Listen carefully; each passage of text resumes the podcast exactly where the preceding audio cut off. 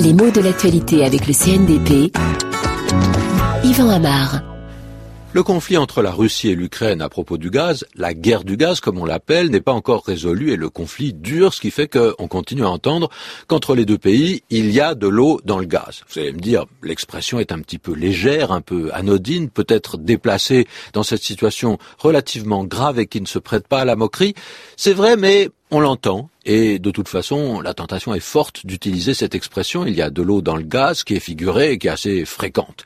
Ça signifie simplement que l'humeur est à la dispute, que les relations sont en train de se tendre entre deux personnes ou même deux institutions. Alors est-ce que cette expression il y a de l'eau dans le gaz s'explique facilement? Assez oui, dans une maison, on a un réseau de tuyauterie qui concerne l'eau. Elle arrive à la cuisine, à la salle de bain essentiellement. Elle alimente lavabo, baignoire, évier, quelques machines hein, à laver le linge, à laver la vaisselle. En revanche, le gaz va passer par d'autres tuyaux. Le gaz qui sert surtout à cuisiner et à se chauffer. Seulement, si les deux réseaux se mettent à communiquer, bah, c'est catastrophique. Le gaz de ville, euh, on l'utilise de façon domestique et il est toxique. Il ne faut pas le respirer. On ne s'en sert que pour le brûler. Et il brûle dès qu'il sort du tuyau. Alors si jamais des gouttes d'eau viennent s'entremettre là-dedans, eh bien l'arrivée du gaz est perturbée, elle est intermittente, ça fait des bulles, ça fait des bruits, la flamme s'éteint, fiasco sur toute la ligne et danger à l'arrivée. Alors, cette scène lamentable évoque un intérieur domestique, donc rien d'étonnant euh, lorsqu'on constate que l'expression il y a de l'eau dans le gaz est surtout concernée au départ des disputes conjugales.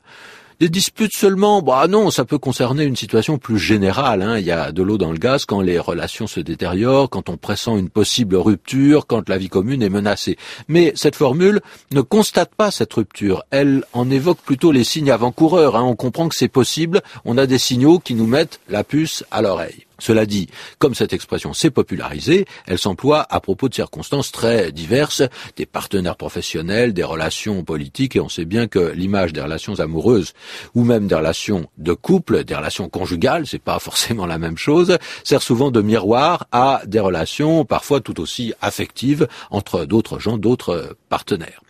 Alors cette formule, il y a de l'eau dans le gaz, ça repose sur l'irruption d'un élément incongru, qui ne devrait pas se trouver là et qui donc va rompre une circulation. Eh bien, on retrouve ce genre d'image avec d'autres expressions, même si elles n'ont pas toujours ce caractère euh, burlesque.